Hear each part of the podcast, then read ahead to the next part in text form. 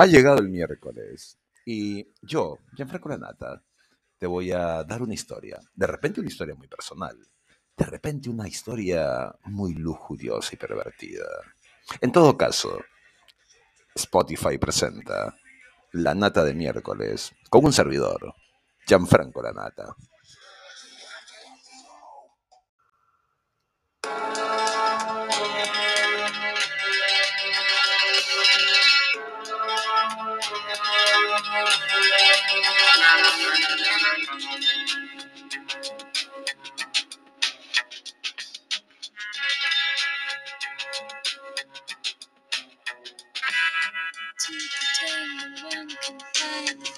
The fantasies and morning rose forbidden fruit hidden lies courtesies that I despise him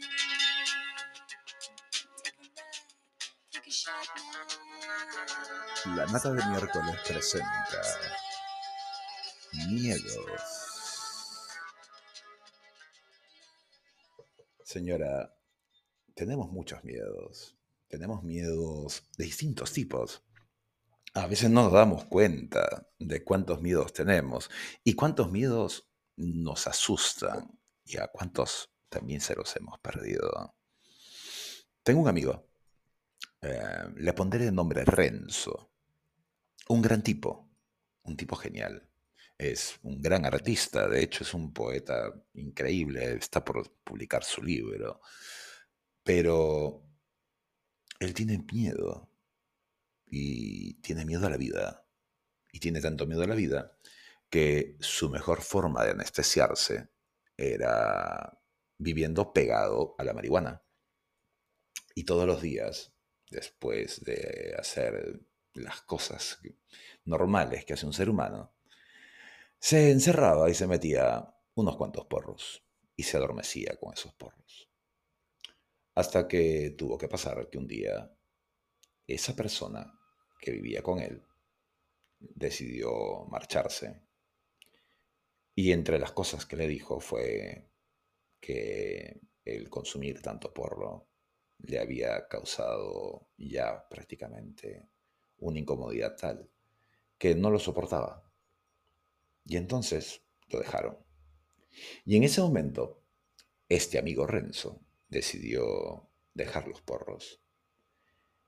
Y lo primero que me dice es, mira, la nata, es que el desintoxicarme ha hecho que se me vinieran un montón de monstruos, un montón de miedos, miedos que de repente los adormecía con la marihuana, miedos que simplemente yo al meterme un porro simplemente los dejaba de lado, pero en la noche cuando me pongo a dormir, aparecen todos esos miedos, la nata, y no sé qué hacer, y grito, y no puedo contener la respiración, y se me agita el corazón, y creo que me voy a morir.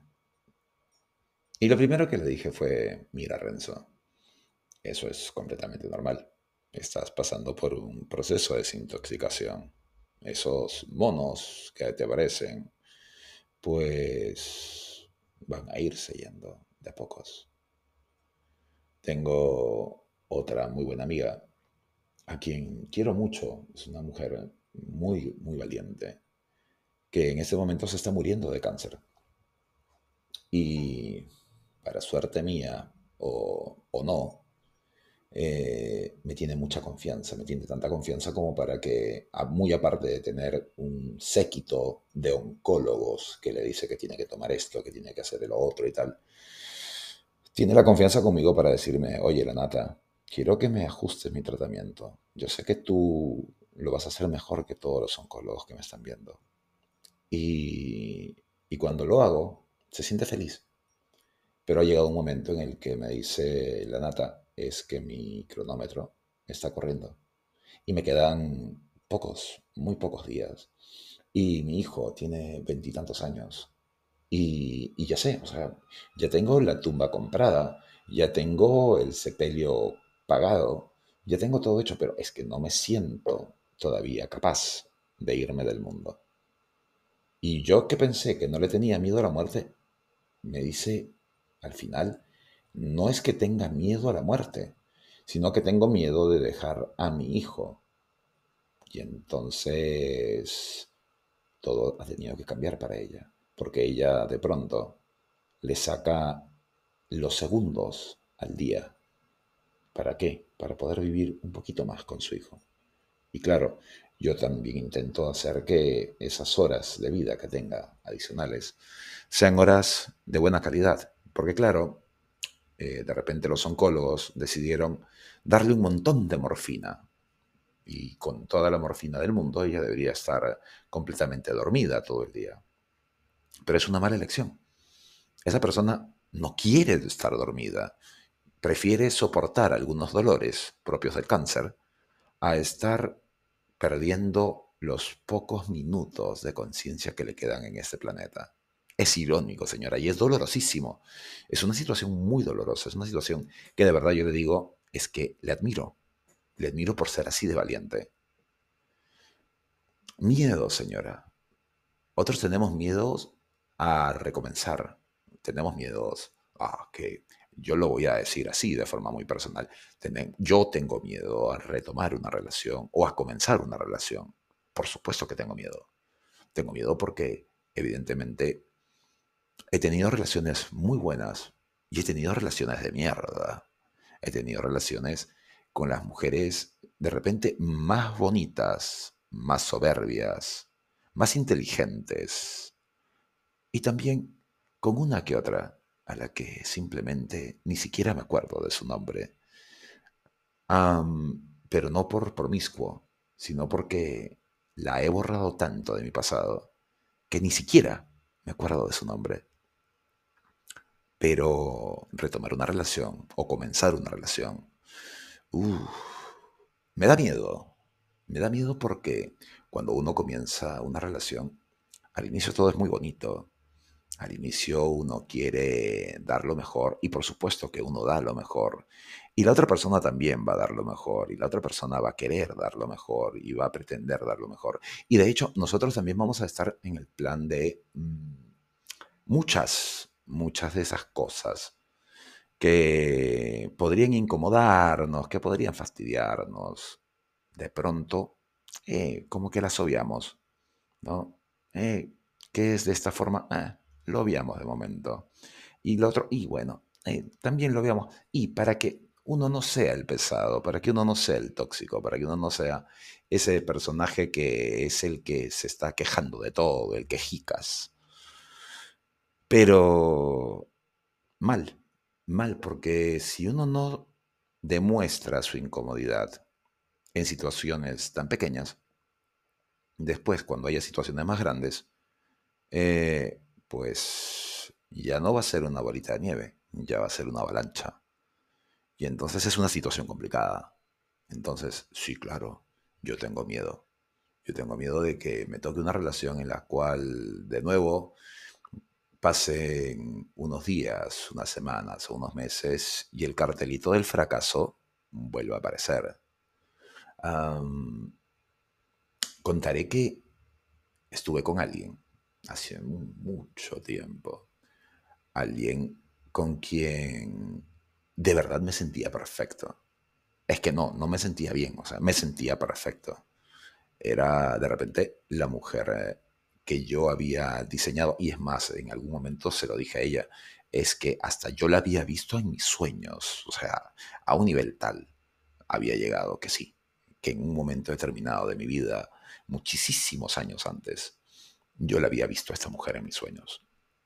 Y cuando en un momento determinado, después de hacer el amor, la vi sonreír, dije, joder, es que te he encontrado. Y esa mujer me hizo feliz. Y esa mujer resultaba que era mi todo. Y se volvía mi todo. Y yo quería un todo con ella. Y de pronto, de pronto, dándome cuenta de que era ese todo para mí, también me di cuenta de que había muchísimas otras cosas que para ella eran su todo y en las que yo simplemente no figuraba. Y entonces fue muy doloroso. Y fue tan doloroso que opté por simplemente alejarme. hacer lo que en aviación llamamos un proceso de distanciamiento progresivo programado, ¿no? Como cuando despegamos, ya estamos en el aire, ya sacamos el avión de pista, ya estamos ascendiendo y nos vamos alejando progresivamente, no solamente de tierra y del aeropuerto, sino que nos vamos alejando del destino, nos, nos, nos, vamos alejando de origen y nos vamos yendo a destino. Entonces, señora, el miedo, hoy por hoy, es para todo. Oh, tenemos miedo para la economía, tenemos miedo por el estrés, tenemos miedo de lo que se venga, tenemos miedo del gobierno, tenemos miedo de lo que comemos. Hay gente que tiene miedo de comer, tiene miedo de comer porque piensa que les están envenenando, tienen miedo de las vacunas porque piensan que los van a matar, tienen miedo de los medicamentos porque todos son eh, este, falsos, tienen miedo del dinero porque está contaminado, tienen miedo de respirar porque es aire contaminado, tienen miedo de tomar agua porque también está contaminada, tienen miedo de tirarse un pedo porque probablemente también vayan a generarse algún tipo de desgarro anal. Y yo me sigo preguntando si es que estamos teniendo miedo de vivir simplemente. Y yo creo que sí. Yo creo que estamos teniendo mucho miedo de vivir. Que estamos teniendo mucho miedo de lanzarnos, de decir, ¿qué cojones? O sea, me lanzo. Y si fracaso, pues fracasaré. Y de repente Renzo es un buen ejemplo.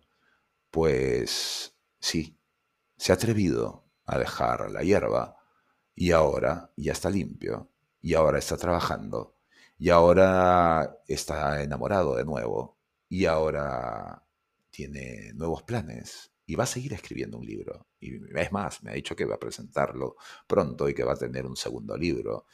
Y yo ya les digo, señora, yo el tema de poesía no lo entiendo nada bien.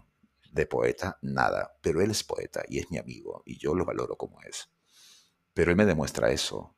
Y también mi amiga que se está muriendo me está demostrando de que quiere sacarle el segundo a la vida y a veces yo no le saco el segundo a la vida. A veces yo peco de pelotudo, a veces yo simplemente pienso que es mejor darle tiempo al tiempo. Y estoy dejando de vivir. Y parece, señora, que estoy teniéndole miedo a vivir y por eso soy un pelotudo. Así que me voy a despelotudizar un poco, señora. Discúlpeme usted. ¿eh? Tenga usted la amabilidad de entenderme. Que tenga buen día, señora. La nata.